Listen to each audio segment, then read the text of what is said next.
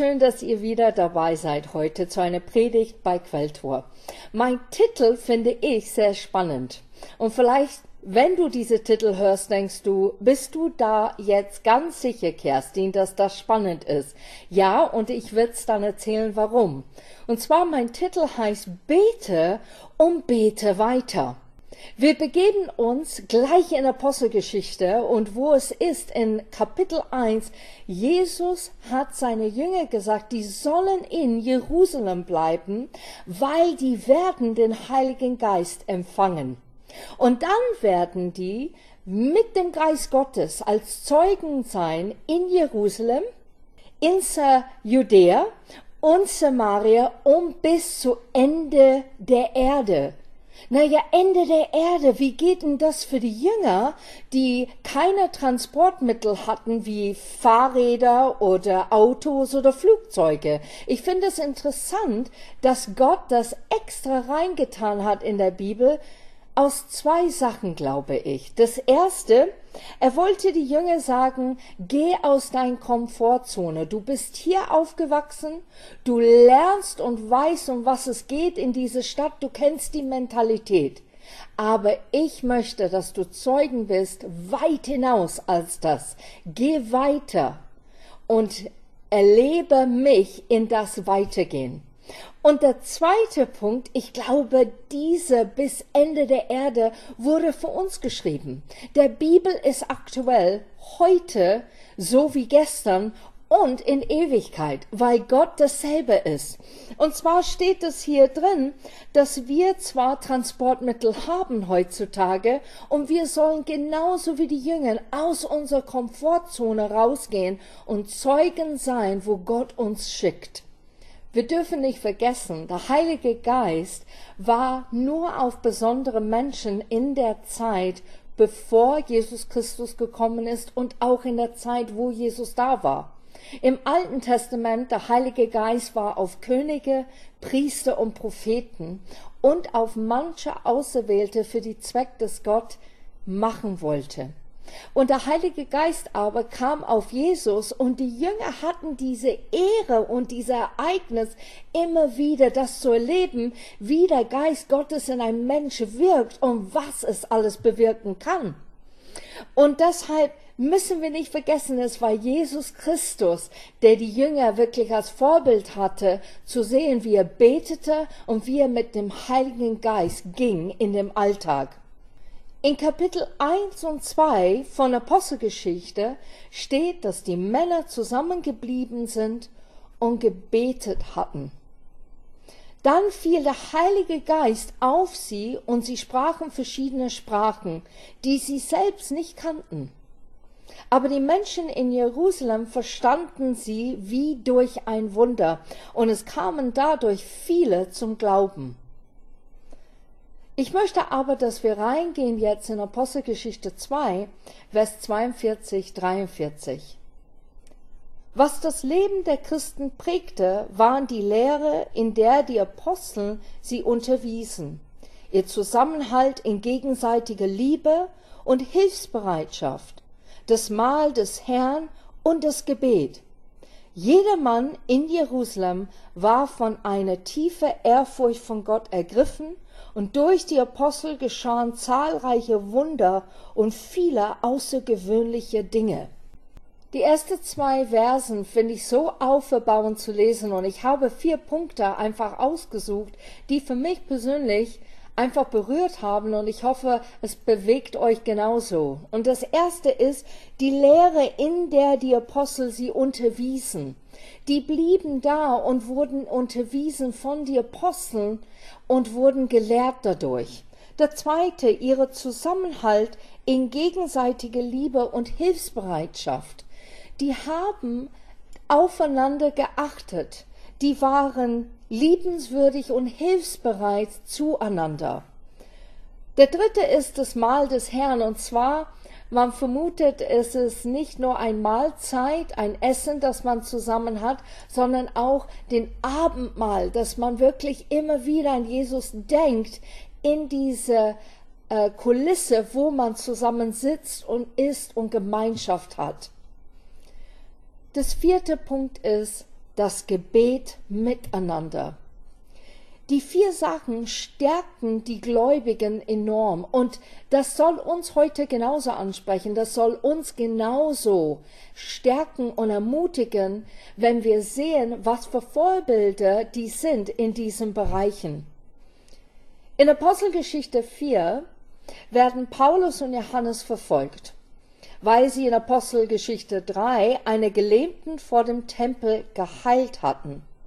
Und wegen Anschuldigen die Priester und Sadduzäer vor Ort warf man sie für eine Nacht ins Gefängnis, damit sie aufhören, über Jesus zu erzählen und Wunder zu wirken. Und dann lesen wir gleich weiter in Apostelgeschichte 4, Vers 23 bis 31. Sobald Petrus und Johannes wieder auf freiem Fuß waren, gingen sie zu den Mitchristen und berichteten ihnen, was die führende Priester und die Ratälteste zu ihnen gesagt hatten. Die Reaktion der Versammelten auf das, was sie hörten, war, dass sie sich alle gemeinsam und einmutig an Gott wandten. Mit lauter Stimme beteten sie Du große Herrscher, du bist es, der den Himmel, die Erde und das Meer geschaffen hat, das ganze Universum mit allem, was da drin ist.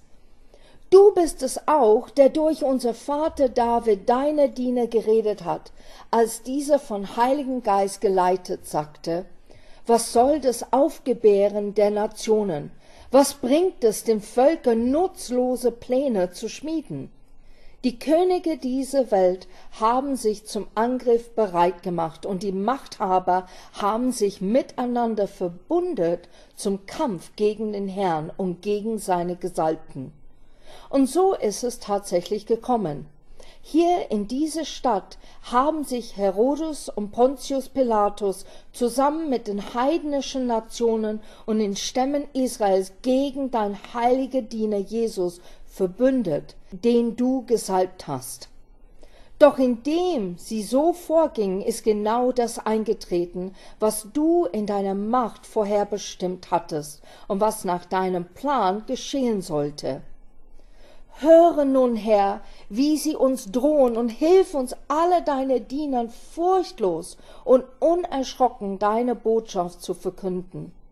Erweise deine Macht und lass durch deinen Namen deines heiligen Dieners Jesus Kranke geheilt werden und Wunder und außergewöhnliche Dinge geschehen. Nachdem sie in dieser Weise gebetet hatten, bebte die Erde an dem Ort, an dem sie versammelt waren. Sie wurden alle mit dem Heiligen Geist erfüllt und verkündeten die Botschaft Gottes weiterhin frei und unerschrocken. Als die Versammlung die Geschichte von Petrus und Johannes hörten, fingen sie an, ich glaube, zu jammern, oder? Stand da drin. Oder äh, miteinander zu reden und diskutieren. Nein? Ach so, die hatten große Angst. Und die haben dann noch mehr Angst bekommen. Sie haben sich eingesperrt und versteckt, weil die einfach sich so gefürchtet haben, dass jede jetzt in Gefängnis kommt. Und manche haben sich nicht eingesperrt, manche sind einfach geflohen von Jerusalem. Das steht alles natürlich nicht so da drin. Aber man würde meinen, das Menschliche würde hervorkommen bei so einem Ereignis, dass jeder dann das in Frage stellt, was machen wir bitte hier? Was tun wir an dieser Ort alle in Geballt zusammen, wo wir wie eine Versuchskaninchen hier sitzen und werden gleich attackiert. Das wäre vielleicht das logische Gedankengut, das Menschen haben würden. Aber hier steht es drin, der erste Punkt. Sie beteten gemeinsam und einmütig. Die waren in Einheit miteinander. Die haben zusammen gebetet und waren ein Herzes. Ich finde das gigantisch. Ich weiß nicht, ob du das jemals erlebt hast in deinem Leben dass wenn du zusammenkommst mit jemand und betest für eine Sache, dass ihr eine Herzen und ein Seele darüber sind, dass ihr fixiert sind auf diesem Punkt und wissen in dem Moment, Gott hört uns beide zu oder die Gruppe, Gott hört die Gruppe zu und wie gewaltig ist das? Und so war das in diesem Moment. Die haben zusammen einheitlich zu Gott gerufen mit lauter Stimme. Und was mich so bewegt persönlich, ist, als man betet, es ändert was geistlich gesehen, das wissen wir. Gott sagt es im Neuen Testament öfters, dass das Geistliche sich verändert, wenn wir beten. Aber es ist nicht nur das, sondern unsere persönliche menschliche Art werdet auch verändert. Wir entwickeln uns in diese Zeit der Gebet. Und wenn wir Gott im Ge Gebet begegnen, verändert das unsere Charakter. Wir achten darauf, mehr Gott zu gefallen, statt unsere eigenen Wünsche zu befriedigen. Kennt ihr das? Du hast so eine Lieblingslehrer vielleicht in der Schule gehabt und du wolltest, dass diese Lehrer oder Lehrerin richtig begeistert war von deinem Aufsatz. Du hast es in dein bestes Schrift geschrieben. Du hörst zu in den Unterricht und du bist sehr achtsam. Ich kann mich erinnern, ich hatte ein oder zwei so besondere Lehrer, die mir sehr am Herz lag und ich wollte das Beste geben und tun, damit die stolz auf mich sind, aber dass ich auch diese so Lob empfange, ich tue was, der nicht nur für mich ist, sondern dir zu zeigen, dass du was jetzt richtig und gut machst in diesem Unterricht. Und das ist so unser Charakter, wie es sich entwickelt, wenn wir anfangen zu beten. Wir denken nicht, oh, wie schaue ich aus, ich muss profilieren, sondern in dem Moment richten wir unser Herz komplett auf Gott und sagen, ich will, dass es dir gefällt. Ich will, dass du echt eine Freude hast an das, was ich jetzt mitteile und sage. Es geht mehr um den Leib Christi, wenn wir beten zusammen statt um mich alleine. Es geht darum, dass seine Wille geschehe und nicht mein eigener, in Gottes Gegenwart einzutauchen. Und ich verstehe das mehr und mehr, diese Geschichte des Petrus auf dem Berg sagt zu Jesus, während er Mose und Elia trifft, lass uns dort hier bleiben. Und ich glaube, das ist das Teil B zu dieser erste Punkt. Wenn du lernst, mit Gott zu reden und Austausch zu haben, dann sind da so Momente, du willst nicht weg. Du spürst Gott. Du merkst, dass was du jetzt gerade betest, kommt mit einer Autorität und einer Gewissheit, der eigentlich nicht von dir stammt. Und du bist so in dem Moment mit Gott einig über das, was du betest und was er zuhört dass du einfach verbleiben möchtest, weil es doch so schön ist. Ich nenne das so quasi eine erfüllte Seele, wenn wir sowas erleben mit Gott. Und Gott weiß das und deshalb ermutigt er uns immer wieder ins Gebet zu gehen, mit ihm persönlich, damit wir erleben, wie er ist und dass wir auch berührt werden. Mein zweiter Punkt, die ich auch sehr wichtig finde, ist, sie baten um Mut, Gottes Botschaft unerschrocken, das bedeutet ohne Angst, zu verkündigen. Apostelgeschichte 29, also Kapitel 4, 29. Höre nun, Herr, wie sie uns drohen und hilf uns als dein Diener furchtlos und unerschrocken dein Botschaft zu verkünden. Menschen sollen auch beten, damit wir dieses Teamerlebnis haben. Wir schaffen es zusammen. Eine für alle und alle für einen. Das ist das, was, wenn es geschieht, wir können jubeln, weil Gott uns nutzt als Menschen in einer Gruppe und wir erleben plötzlich, dass unsere Gebete geantwortet werden, dass Menschen errettet werden, dass Menschen näher zu Jesus kommen als je zuvor und erleben, wie real und echt er wirklich ist. Hilf uns, deine Wille ohne Angst zu tun. Ich glaube, das ist ein Gebet in sich, der, der beinhaltet so viel. Besonders heutzutage. Hilf uns, deine Wille zu tun, ohne Angst zu haben. Ich glaube, wir beten öfters aus der Emotion heraus. das, was uns gerade geschieht oder was uns bewegt, und wir kriegen dann Panik und wir werden abgeleitet von unseren Emotionen, statt eigentlich Gott unsere Emotionen gleich zu geben. Ich habe Angst, Gott. Ich mache mir Sorgen oder ich bin verzweifelt oder eigentlich bin ich hoffnungslos jetzt gerade. Ich bin so müde. Ich kann nicht mehr. Eigentlich kann ich nicht mehr denken und ich weiß jetzt nicht, warum ich jetzt die Zeit genommen habe, mit dir zu beten. Aber dies sind solche Gebete, die Gott wirklich schätzt und liebt. Weil da sind wir ehrlich, da kommen wir, wie wir sind, aber wir erlauben, wenn wir nicht dann gleich weggehen, dass Gott zu uns spricht, dass er uns Mut schenkt und Zuversicht und dass er uns auch sagt, du schaffst es, ich gehe doch mit dir, du bist nicht allein. Und plötzlich lesen wir ein Bibelvers, die uns einfach aufbaut, die uns sogar erfrischt. Und wo wir denken, boah, jetzt hab ich Kraft, jetzt werde ich für andere Menschen beten. Jetzt werde ich für Sachen beten, die nicht um mich nur drehen, sondern auch über die Welt und was so am Gottes Herz liegt.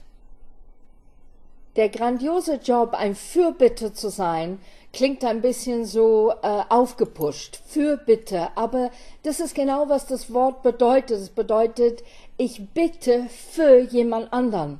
Und da wird man nicht als Held oder Heldin gesucht, sondern die müssen diese Charakterien einfach in sich tragen. Der erste wäre Ehrlichkeit, authentisch sein. Offenheit, Gottes Stimme zuhören. Demut, zu erkennen, dass es nur Gott ist, der das alles wirken kann. Und wenn man diese drei Sachen in sich trägt, dann ist man eine super Beter, weil man offen ist und ehrlich mit Gott ist, aber man kann wirklich Sachen empfangen von Gott und sagen, ja, ich bin bereit zu hören. Und dennoch wissen, ich bin es nicht, der die Dinge realisieren lässt auf dieser Welt oder dass plötzlich, wenn ich bete, etwas geschieht, dass ich bin es, der das geschaffen hat, sondern es ist wirklich der Herr Gott allmächtig, der das getan hat. Der dritte Punkt, den ich genauso wichtig finde, ist, da steht hier, sie baten um Zeichen von Gottes Macht und Verheilung, Wunder und außergewöhnliche Dinge. Im Vers 30 steht, erweise dein Macht und lass durch den Namen deines heiligen Dieners Jesus Kranke geheilt werden und Wunder und außergewöhnliche Dinge geschehen. Eine Frage an euch, wann hast du das letzte Mal für Zeichen von Gottes Macht gebetet? Oder für außergewöhnliche Dinge. Und ich rede nicht für ein neues Auto oder dass man in Urlaub fahren kann. Ich rede wirklich für gigantische Dinge, so wie dass Gott einfach zu einem Berg sprechen könnte und es wäre komplett zunichte und einfach eine Ebene. Das wäre gigantisch, oder? Ich muss mich selber an der Nase packen und merken, ja Gott, ich bin zu vernünftig geworden, zu in mein Alltag, ja, ich gehe mit Gott und das ist schön und ich glaube an ihn und ich bete Gebete manchmal, die sicher sind. Aber das ist eine Sache, dass die Jünger einfach empfangen haben. Die haben diese Leidenschaft mit der Geist Gottes empfangen. Und so ist der Heilige Geist. Der ist nicht nur unser Tröster und Beistand und Hilfe und Ratgeber, der ist auch leidenschaftlich, weil Gott leidenschaftlich ist. Und er ist ein Teil von Gott. Und deshalb, ich sage zu dir und zu mir heute, lass uns etwas wagen, gigantische, großartige, außergewöhnliche Gebete zu beten. Und lass uns nicht uns klein machen oder unser Gott klein machen, sondern erleben, dass Wunder wirklich heutzutage geschehen können. Lukas 10, 19 bis 20. Es ist wahr, ich habe euch Vollmacht gegeben, auf Schlangen und Skorpione zu treten und die ganze Macht des Feindes zu überwinden, und nix wird euch schaden können. Doch nicht darüber sollt ihr euch freuen, dass euch die Geister gehorchen. Freut euch vielmehr, dass eure Namen im Himmel aufgeschrieben ist.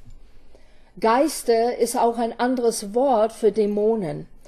Wir sollen nicht darin ruhmen, dass wenn wir in den Namen Jesus etwas beten, dass der geistliche Welt zittert und Angst hat.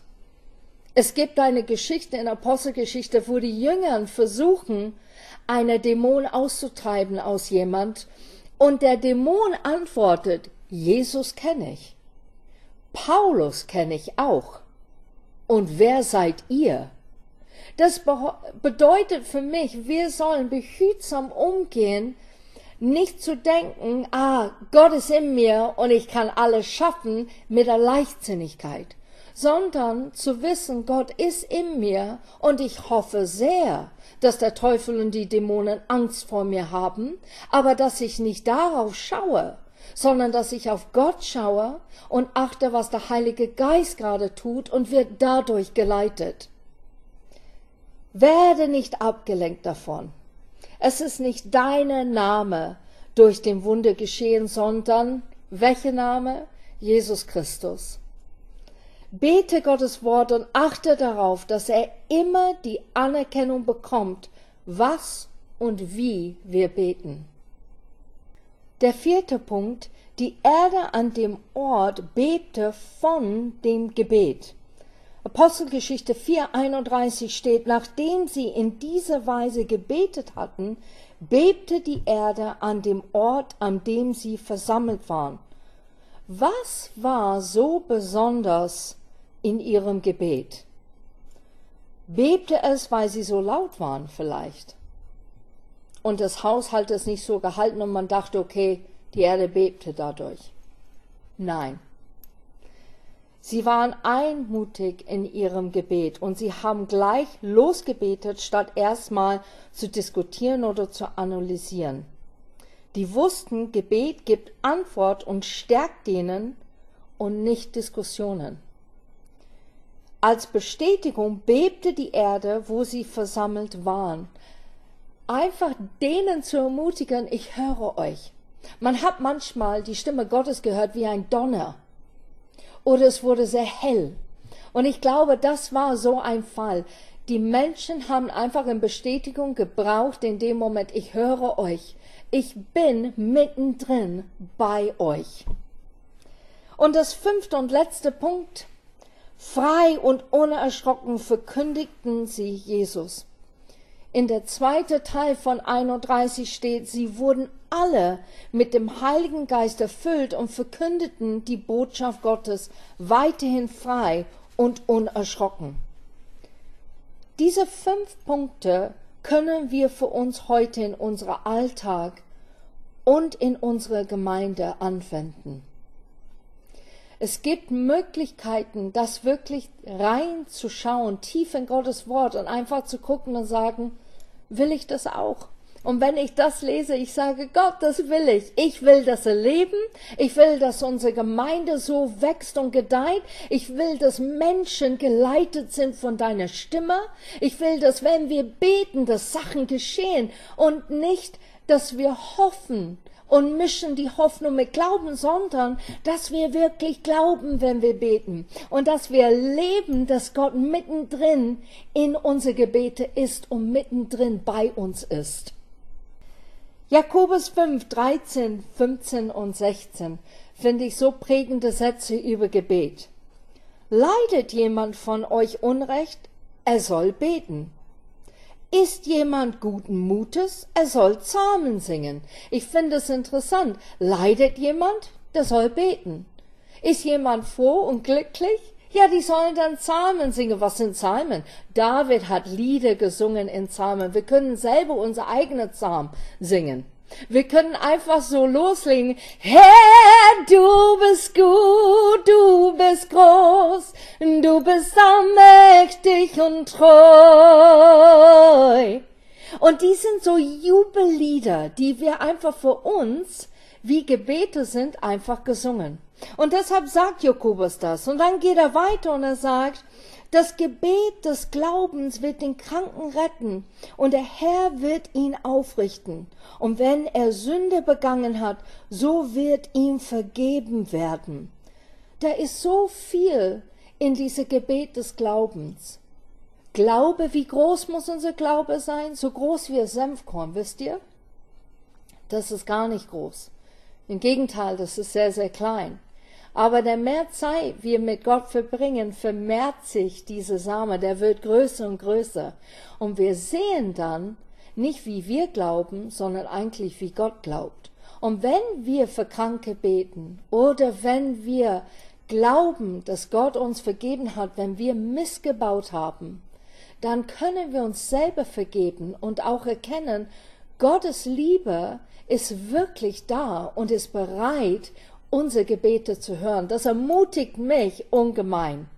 Es geht dann aber weiter in 16, bekennt einander die Übertretungen und betet füreinander, damit ihr geheilt werdet. Das Gebet eines Gerechten vermag viel, wenn es ernstlich ist.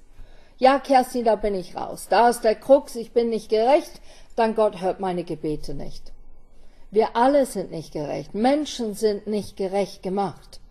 Aber durch Jesus Sterben am Kreuz und durch das Blut, der er geflossen und ausgegossen hat, für uns persönlich, hat er den Weg freigemacht zu Gott. Und deshalb sind wir gerecht geworden. Und ich finde es gigantisch, weil dann, wenn ich bete, Gott sieht Jesus Christus und erlebt das, was ich bete, und er erhört unsere Gebete, weil wir gerecht worden sind, weil wir sagen, ich glaube an Jesus Christus. Ich glaube, das, was er für mich getan hat, ist wirklich den Weg freigemacht, damit ich zu Gott der Vater beten kann und reden kann mit ihm. Es ist so wichtig zu erkennen, wir haben sehr oft nicht, weil wir nicht fragen. Wir trauen uns manchmal nicht, Sachen Gott zu fragen, weil wir denken, der ist ständig beschäftigt. Ich kenne das von anderen Leuten, wenn ich sage, ja, dann bete doch darüber. Oder ich gehe mit meiner Freunde weg und äh, mittlerweile ist es schon ein bisschen äh, ein kleiner Witz unter uns, wenn die sagen, Kerstin, hast du schon für Parkplatz gebetet? weil am Anfang konnten die das nicht so glauben oder fassen, warum würde jemand für Parkplatz beten, der so klein ist, ein kleines Wunsch zu Gott der Allmächtig, der eigentlich viel Wichtigeres zu tun hat in dieser Erde. Aber ich möchte euch ermutigen, Gott ist ein Gott, der interessiert sich für alles, was ich tue. Der ist eine Beziehung mit mir. Der liebt mich durch und durch und was ich gerade brauche, das kann ich zu ihm beten, ob es klein ist oder ob es wirklich was Groß und Gravierendes ist, was Ernsthaftes. Gott erhört meine Gebete. So, ich möchte euch ermutigen, bete. Bete, bete, bete. Und das bedeutet einfach, rede mit deinem Gott. Rede und höre zu, was er zu sagen hat. Gebet hat verschiedene Auswirkungen. Wir wissen natürlich für uns persönlich, aber für unsere Mitmenschen hat es auch eine Auswirkung. Es hat aber auch eine Auswirkung für diese Welt und die Umgebung, in dem wir leben. Gott hat entschlossen, auf diese Weise mit uns zu reden und uns zuzuhören. Das ist, was Gebet ist.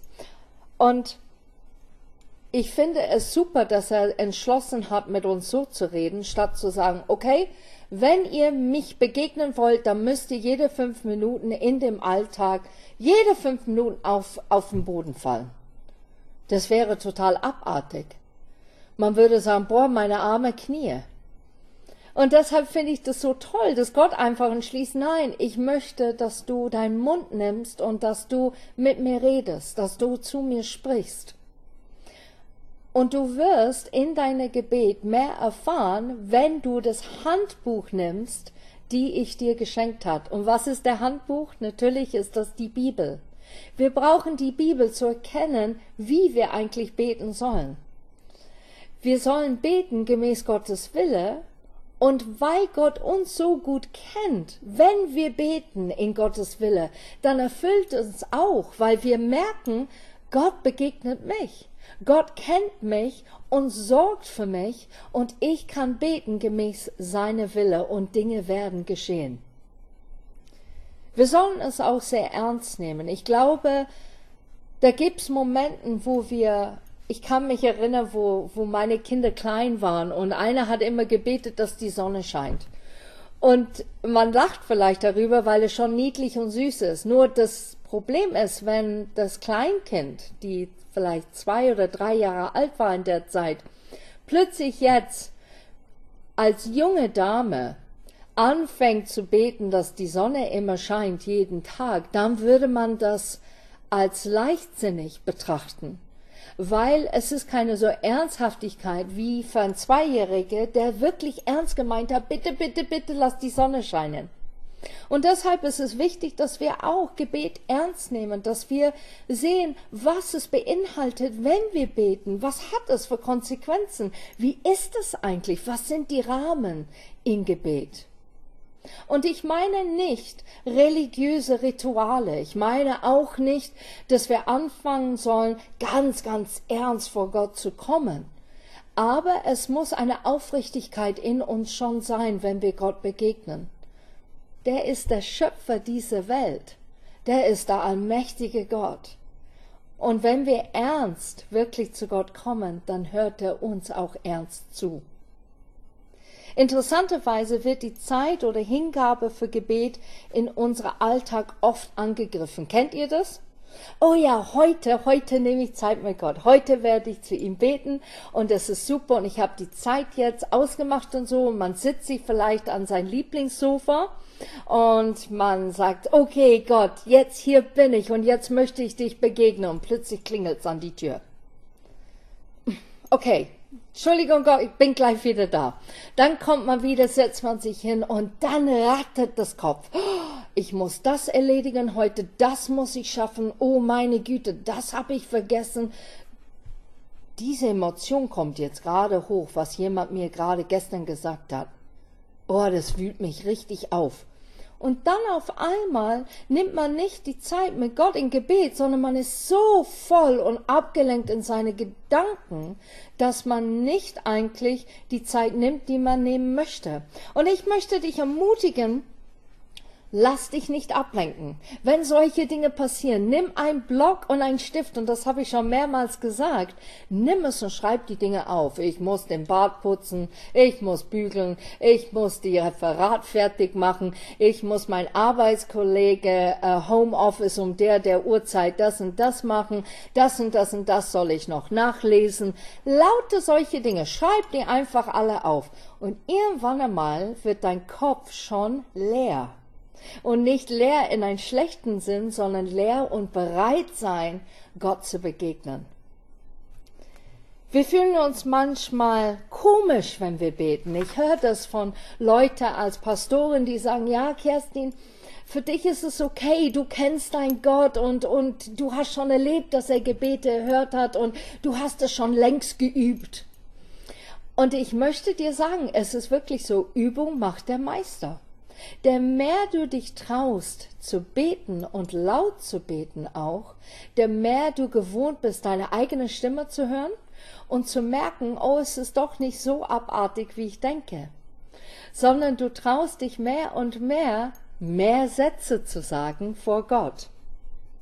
Ein anderer Angriff ist auch, ich habe keine Zeit. Und das kenne ich sehr, sehr gut.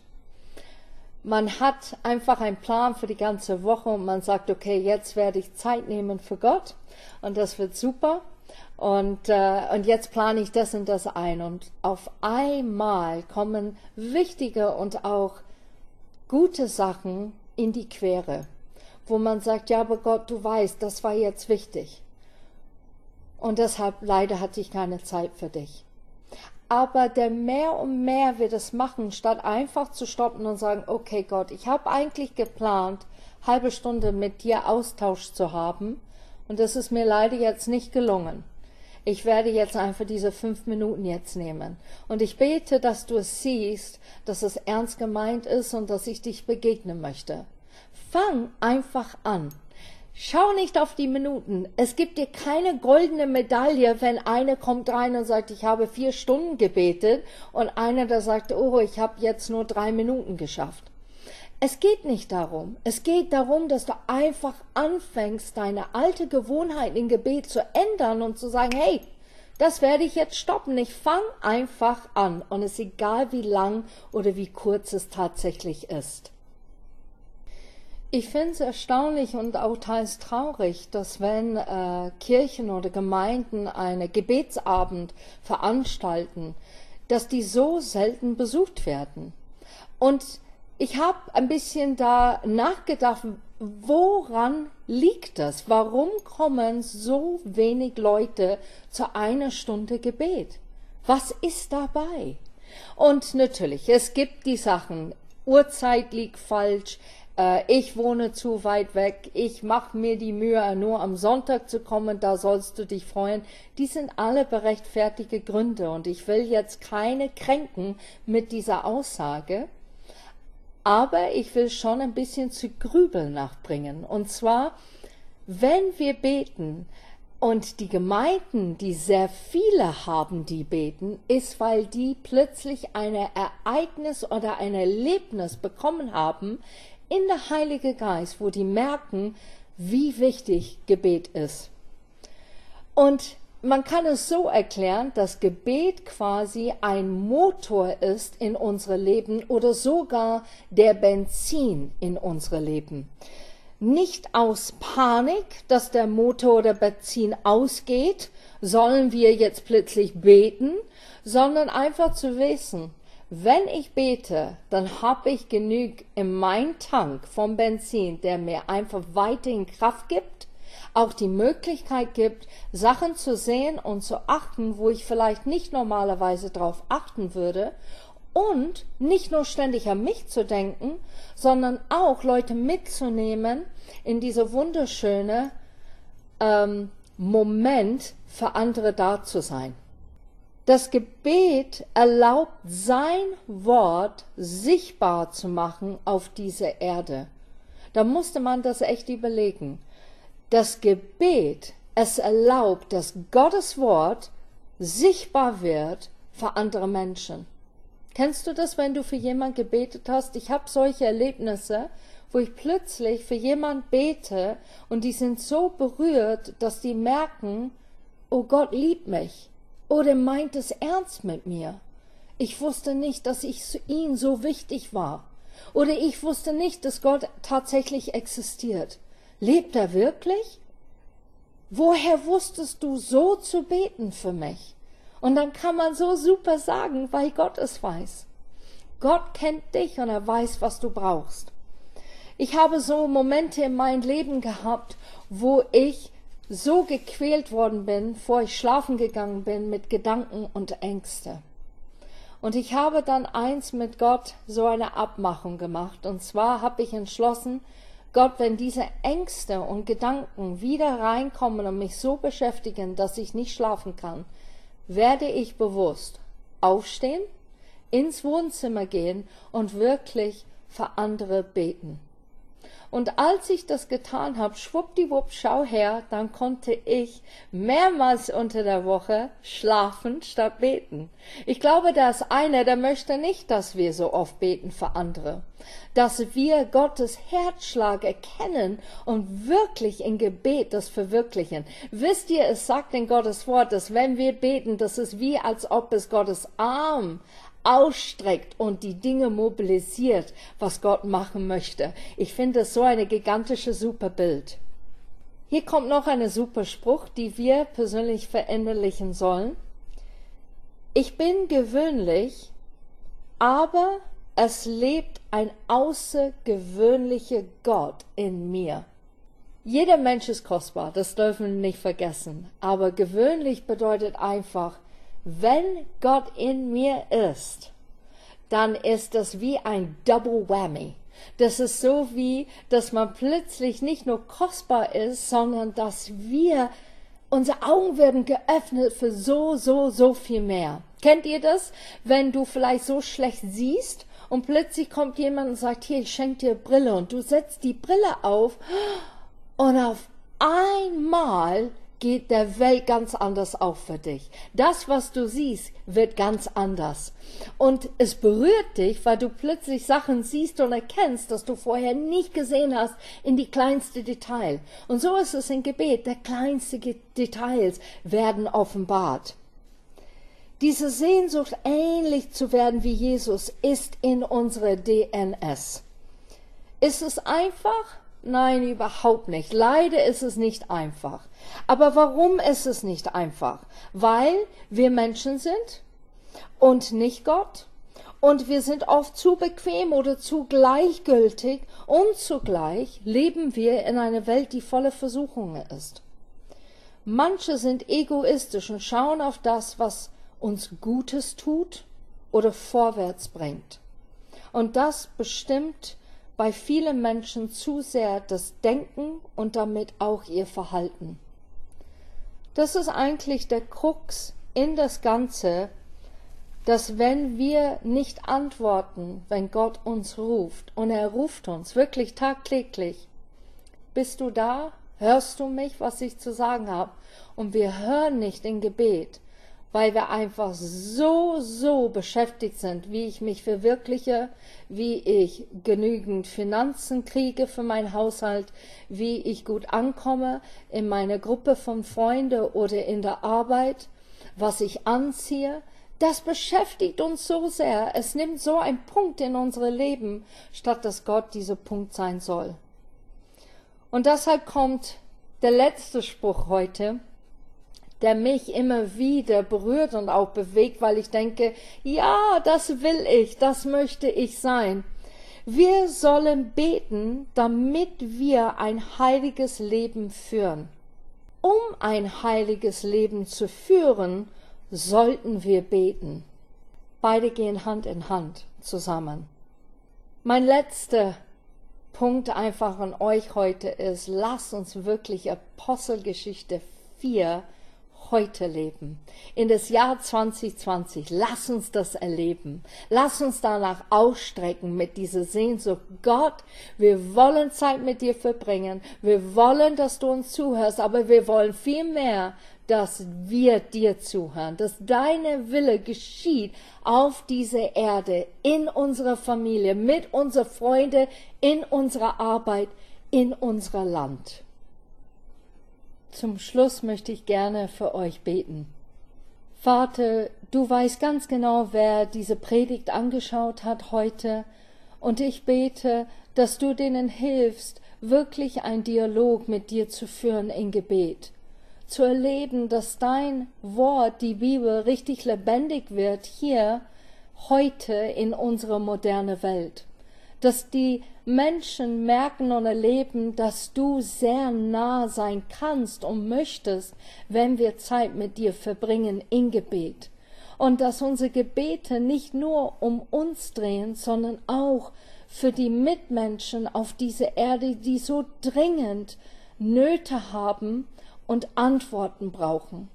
Ich danke, dass du jeder Einzelne segnest und begegnest und ihre Herzenswünsche erfüllst, gemäß dein Wort und gemäß deine Wille. In Jesu Namen. Amen. Vielen Dank, dass du dabei warst heute.